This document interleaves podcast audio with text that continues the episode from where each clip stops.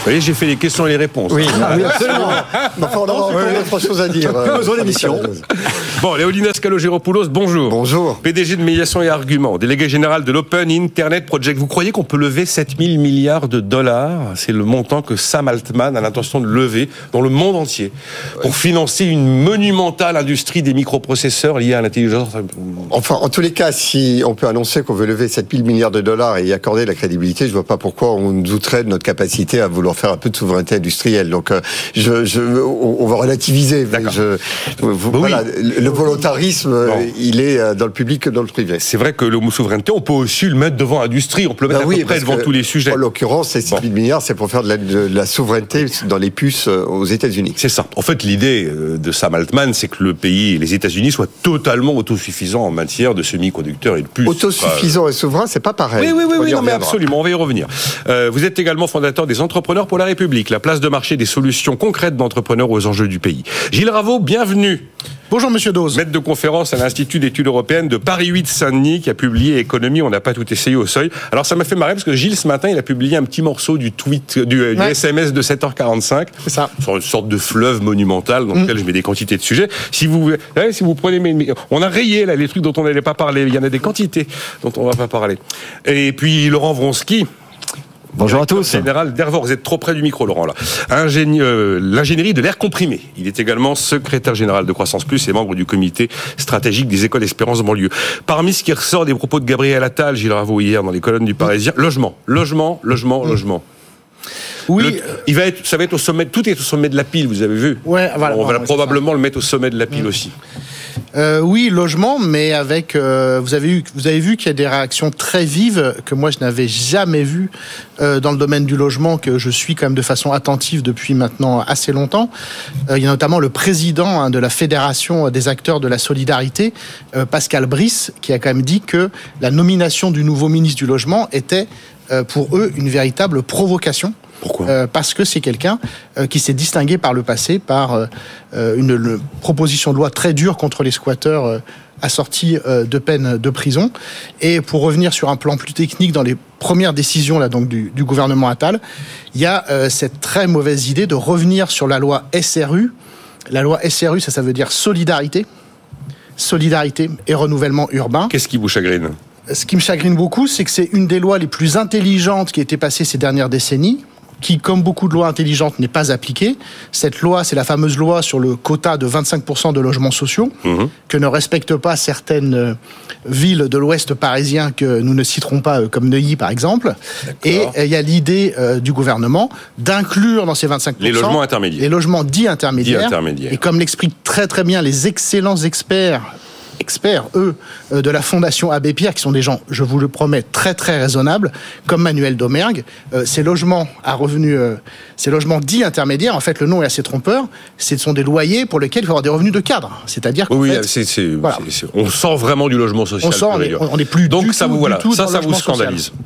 Bah, disons que ça, ça, me pose problème, comme le rappelle encore la Fondation Abbé Pierre. Les logements sociaux, il n'y a eu que 80 000, 80 000 de produits l'année dernière contre 120 000 euh, en 2017. Donc la question du logement, elle est très compliquée. Je suis bien d'accord. J'ai pas les solutions. Je suis bien d'accord aussi. Mais il y a eu un discours malheureusement un petit peu anti-pauvre euh, de Gabriel Attal. J'ai bien lu dans le détail. Je suis quand même. Je vous le conseille. Hein, c'est en, libre accès. Non, mais j'ai regardé sur l'excellent site Vie publique. J'ai lu bien lu dans le détail ce week-end la déclaration de politique générale de Gabriel Attal. Je l'ai lu. Je peux même vous dire. Je crois que c'est en page 17 si mon souvenir est bon. Euh, tout ce qui concerne le logement. Il y a effectivement ce que vous décrivez. C'est parfaitement annoncé. Bon, donc ça, ça vous, chagrine, bon, ça, ça vous chagrine. Euh, moi, pour en avoir parlé avec des, des gens de la promotion, quand Gabriel Attal parle d'un choc d'offres. Euh, du côté des promoteurs, on dit pour l'instant on a un problème de demande à zéro. Alors, on n'a hmm. plus de demande, donc euh, faire un choc d'offres très bien, mais ce que j'ai dit, c'est très compliqué. C'est hyper compliqué. Puis hmm. euh, c'est quand même très compliqué aussi. Bravo, pardon, mais je constatais que rien ne va dans le logement et que dès qu'on touche quelque chose, on dit que c'est un scandale qu'on y est touché. pardon, Gilles, mais c'est quand même. ça, c'est une mauvaise mesure. non, mais si, si tout allait bien dans le logement, ça se saurait sur la question de, des squatteurs, je sais pas, euh, c'est des, choses que l'on expérimente. J'ai vu une, femme de, de, de, de, 96 ans qui rentre chez elle, s'est occupée par un squat, on lui dit euh, les choses s'arrangent, faut attendre un an. personne ne sait si dans un an elle sera encore là. Et, et, ce sont des situations dans lesquelles, comment vous faites? Si les propriétaires ne peuvent pas avoir une solution face à des squatteurs qui occupent leurs biens, où vont être les propriétaires et comment on va faire de l'investissement? Et si on fait pas d'investissement, comment est-ce qu'on va répondre à la problématique de, de l'offre Je suis désolé, mais à un moment donné, euh, lorsqu'on corrige des curseurs et que dit au scandale, on est en train de revenir, euh, euh, la solidarité s'arrête de notre pays. Non, les curseurs, ce sont des choses qui sont importantes. Je, je, je, moi, je peux pas vous laisser dire que tout était parfait, que le SRU c'était des lois impeccables, que tout fonctionnait à merveille, et qu'à chaque fois qu'on bouge de curseur, on est en train de revenir au Moyen Âge. Hein. Non, mais mais j'ai pas du tout dit ça, mais simplement écoutez quand même. Je parle du président de la fédération des acteurs de solidarité qui regroupe des dizaines d'associations. Ce sont des gens très mesurés qui connaissent très bien le sujet. Et il a fait une interview sur France Info que je n'avais jamais entendu ce genre de personnes prononcer. Donc je pense que s'il dit ça, c'est qu'il a quand même de très bonnes raisons de le penser. Gilles, il y a un autre sujet que vous allez probablement, et vous vouliez en dire un mot, probablement trouver antisocial dans les propos de Gabriel Attal lors du discours de politique générale. Il annonce qu'il met fin à l'allocation spécifique de mm. solidarité et que les 250, 270 000 personnes concernées mm. par cette prise en, en fin de droit au chômage, l'allocation vient prendre le relais, mais elle n'est sans limite de durée et elle permet, sans travailler, c'est vrai actuellement, de valider des trimestres de retraite. Le Premier ministre considère que ça n'est pas normal et que ces gens doivent basculer en RSA et plus être en ASS, ce qui signifie qu'ils ne cotiseront plus, enfin qu'ils ne valideront plus des trimestres de retraite et d'ailleurs, au passage, Bercy est en train d'essayer de chiffrer les économies que ça va pouvoir représenter pour le fonds de solidarité, de solidarité vieillesse. On parle de centaines de millions d'euros d'économies. Ça vous a choqué ou vous considérez qu'il n'est pas cohérent d'avoir des gens au RSA et d'autres à la SS Alors, Petit historique, l'allocation euh, spécifique de solidarité, mhm. elle est créée en 1984, ça nous rappelle notre jeunesse, au moment où dans les médias on parle beaucoup de ce nouveau phénomène qu'on appelle les nouveaux pauvres. Euh, donc l'allocation spécifique de solidarité, pourquoi est-ce qu'elle est créée par le gouvernement à ce moment-là? C'est parce qu'il y a cette expression terrible, ce qu'on appelle les chômeurs en fin de droit, c'est-à-dire des personnes qui n'ont pas retrouvé oui, bien sûr, non, mais euh, qui voilà, qui sont sans ressources et donc on crée ça. Euh, en termes budgétaires, c'est effectivement 1,6 milliard d'euros par an pour à peu près effectivement 250 000 personnes. On fait la division, ça fait 6 000 euros par an. Ces gens-là nous coûtent 6 000 euros par an. Comme vous l'avez dit, c'est deux fois moins, par exemple, que le coût d'une voiture électrique euh, dans le dispositif euh, à 100, euh, à 100 euros du gouvernement. Je pense que c'est un résumé assez net des, choix qui sont faits actuellement. Que ce qu'explique Michael. C'est l'ouverture des droits à la retraite. Hein, oui. Qui est le sujet. C'est pas le fait parce que au RSA ou à l'ASS, les montants versés sont à peu près les mêmes. Justement pas. Justement pas. Oh. Non, ça peut pas être le cas. Alors, ça peut pas être le cas puisque le but de la réforme, c'est de faire des économies. Donc c'est bien que les montants versés. Le but de la réforme, c'est de ne pas, permettre de valider des trimestres lorsque l'on ne travaille pas. Pas seulement. Il y a un excellent, je vous le conseille, messieurs, renseignez-vous. Il y a un excellent billet de blog de monsieur Michael Zemmour sur Alternative économique, qui est tout simplement le meilleur spécialiste de la protection sociale en France, et qui nous rappelle ceci c'est qu'en France, euh, les droits à la protection sociale sont basés sur votre situation individuelle. Mais les versements vont dépendre de la situation du ménage. Et donc, ce qui explique très bien. plus compliqué que ça. Oui. Certains dispositifs qui dépendent d'une situation individuelle, ah bah, d'autres qui sont qui dépendent du ménage. Tout fait. Voilà, c'est C'est juste l'enfer. Et vous avez autant de dispositifs qu'il y a de payeurs. C'est enfin, en tout cas, C'est absolument limpide. Donc, lisez le blog de Michael Zemmour qui nous donne cet exemple. Il nous dit une personne qui actuellement était éligible à l'allocation spécifique de solidarité, que je suis bien d'accord avec vous. Si vous êtes une personne seule, c'est grosso modo le même montant de misère euh, que le RSA, euh, qui permet tout juste à peine de survivre et encore très mal.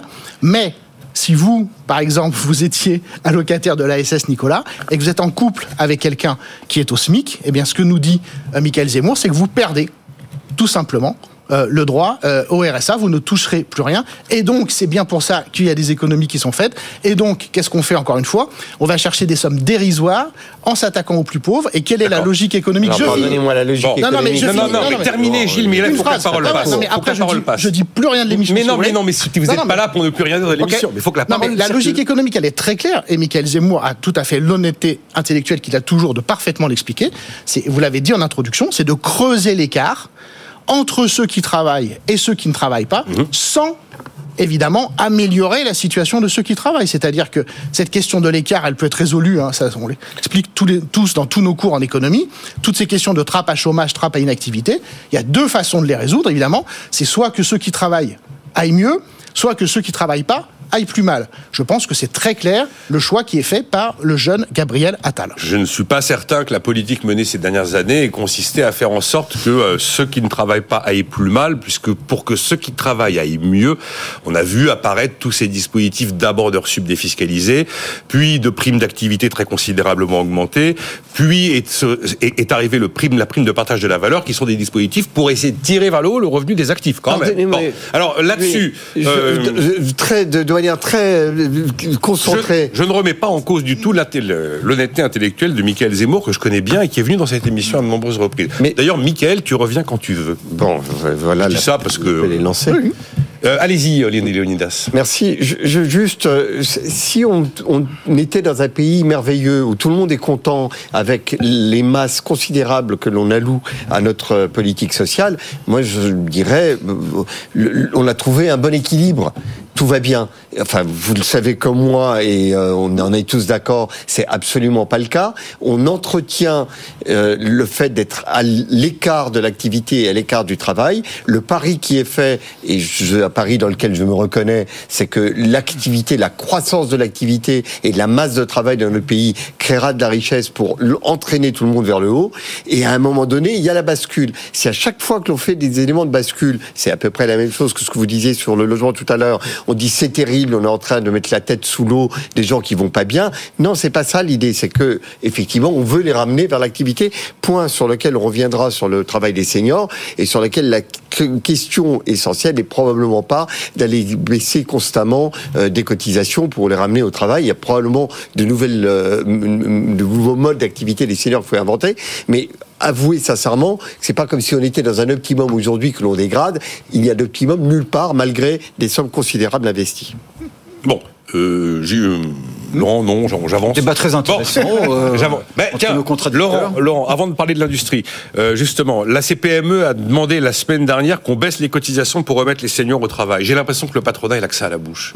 Il a que ça, depuis des années, il a que ça à la bouche. Baissez-nous les cotisations, baissez-nous les cotisations, baissez-nous les cotisations. On a tellement baissé les cotisations qu'il y a un moment, je sais pas comment on finance la protection sociale. Ou alors, on retourne la table et on repense de fond en comble le mécanisme de financement de la protection sociale. On sort du système bismarckien, on va vers le système beveridgien, mais là c'est assez révolutionnaire.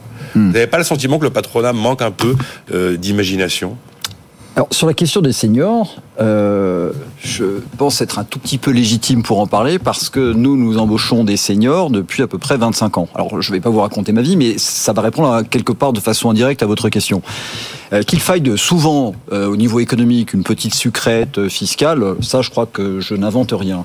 Simplement, si je pense que les sociétés occidentales se sont rendues coupables depuis maintenant 30 ou 40 ans. En clair, c'est depuis la contribution de la lande, se sont rendues coupables en pensant que, en changeant la terminologie, c'est-à-dire qu'on est passé d'ancien à vieux. Donc, je traduis en langage économique, vieux, ça veut dire inutile. Et en France, vieux, senior, inutile, c'est 45 ans, pas 65 ans. Et donc, on a, une, on a des sociétés qui sont frappées de jeunisme. J'ai 10 ans d'inutilité pratiquement. Bah, je pense qu'autour de cette table, je pense qu'il n'y a que des seniors. Bon. Euh, alors que nous avons, euh, d'un point de vue scientifique, je veux dire, une espérance de vie euh, qui s'allonge, les gens vieillissent dans de bien meilleures conditions, et quelqu'un qui a 60 ans aujourd'hui, je veux dire, n'est pas le vieillard que l'on considérait juste à la sortie de la guerre. Bon. Ce qui veut dire que, au niveau des effectifs, on a rajeuni les effectifs et tous les gens qui s'approchent inexorablement de la limite fatidique, de 45 ans, 50 ans, sont à risque. Et quand on a eu la contribution de la Lande, on a fait des wagons entiers de bah, licenciements. On rappelle, hein, c'était euh, la contribution de la Lande consistait justement enfin, à créer un, effet d'aubaine négatif, mm. puisque au-delà d'un certain âge, si on séparait 50 ans. voilà, 50 ans. Si on séparait d'un salarié, je sais plus comment on était Alors on payait, mais on euh, avait un mois. Globalement, on avait un mois de salaire en plus en fonction des années d'ancienneté. Alors qu'est-ce qui s'est passé? Comme souvent, je dirais. Euh, ah ben, on a arrêté d'embaucher. La, voix, la voix qui mène à l'enfer et pas de bonnes intentions. Non seulement on a arrêté d'embaucher les gens qui, avaient, qui s'approchaient de 45 ans. C'est de là que viennent les 45 ans seniors. Et en plus, on a fait du dégraissage massif. Sauf que. On a mis fin à ce dispositif, justement. Oui, mais aucun, mais le mal était fait. Aucun esprit éclairé ne s'est dit, mais on, est en train également de se séparer d'un savoir-faire qui est absolument fondamental. Et aujourd'hui, dans des secteurs pénuriques, alors, euh, ça, ça n'est pas d'aujourd'hui. L'industrie a un problème de savoir-faire depuis 30 ans pas depuis le Covid, depuis 30 ans. Donc nous, nous avons, je dirais, embauché des seniors pour justement pallier à cette déficience. Parce que dans beaucoup de métiers, on ne peut pas aller à l'école, mais il faut avoir, en clair, une espèce de parrainage sur le terrain et dans la concrétude, comme diraient certains. Bon. Donc, nous, on Ça, c'est Made in Vronsky, la concrétude. J'adore. j'adore. Donc, on s'est massivement tourné vers les seniors. Alors, pourquoi je vous parle de ça? Je pense que l'effet le plus fort, c'est pas la sucrète fiscale. L'effet le plus fort, c'est de comprendre où est l'intérêt d'embaucher des seniors. Et je ne suis pas en train d'essayer d'être sympathique ou d'essayer, si vous voulez, euh, de, de faire du politiquement correct. Je pense vraiment, en mon âme et conscience, qu'aujourd'hui, nous allons rentrer pyramide des âges oblige. Hein. c'est quand même une discussion qui souvent est absente des discussions économiques. Quand on regarde la pyramide des âges, on comprend qu'on va accélérer le problème de la perte de compétences. Donc il est urgentissime pour qu'on puisse continuer à fonctionner en tant que société avec un grand S, et même en tant que société avec un petit s, de garder ses compétences, de les transmettre. Donc, il va falloir inventer quelque chose d'intelligent, comme l'ont fait, comme l'ont fait les Japonais d'ailleurs euh, dans la société japonaise, où on a fait revenir des papis de 75 ans sur les chaînes de montage extraordinaire. Pour transmettre leur savoir-faire. Pour transmettre le savoir-faire. Donc là, le problème, c'est l'état d'esprit. Sortir une loi, c'est facile. Changer l'état d'esprit, ah bah c'est plus dur. Oui. Euh, Léonidas, on va faire une pause après. Je ferai réagir Gilles Rabot. Euh, je, je, trouve qu'il y a des innovations dans le monde du travail qui sont fascinantes. J'en ai. Je trouve que le patronat innove pas beaucoup. Non, mais je suis d'accord avec vous. Bah, et je trouve, pardonnez-moi, mais c'est pas la CGT. Je vais vous dire de manière, de manière très paradoxale que. On va avoir un discours sur la CGT qui vous, qui vous surprendrait par. Euh, que le patronat peut avoir euh, ses penchants bureaucratiques comme l'administration et que le patronat peut-être euh, n'écoute pas assez les entrepreneurs. Mais les entrepreneurs ont des innovations en magasin qui sont assez formidables. Le, tout le domaine de, des auto-entrepreneurs et de la capacité à, à, à donner, à placer des, des, des personnes comme on le fait pour les étudiants euh, dans des entreprises. On peut le faire également avec les seniors. Les comparaisons existent. Il y a une innovation qui est assez exceptionnelle euh, en Belgique qui s'appelle le, Flexi Job. Ce sont euh, des, des, des, textes qui permettent d'être sécurisés sur le fait qu'on requalifiera pas des contrats lorsque l'on place un senior un jour, deux jours par semaine dans une entreprise et on les place dans différentes entreprises pour qu'ils fassent ce travail de mentorat où ils accompagnent effectivement les nouvelles recrues dans tous les secteurs. Oui, mais si l'état d'esprit n'est pas là, ça, ne peut pas fonctionner. On a raison, Laurent. Si l'état d'esprit n'est pas là, ça peut pas. Oui, mais je pense qu'il reste aussi un modèle économique nouveau à trouver. Et lorsque l'on est, euh, on est rentré dans une nouvelle phase de sa vie professionnelle, euh, travailler deux trois jours par semaine dans ce type de modèle, mm. eh bien, il y a probablement un nouveau modèle à inventer, puisque le modèle traditionnel ne s'enclenche pas. Et là encore, effectivement, il y a des innovations pour lesquelles euh, la, question de la baisse des charges n'est pas le seul, la seule réponse à apporter.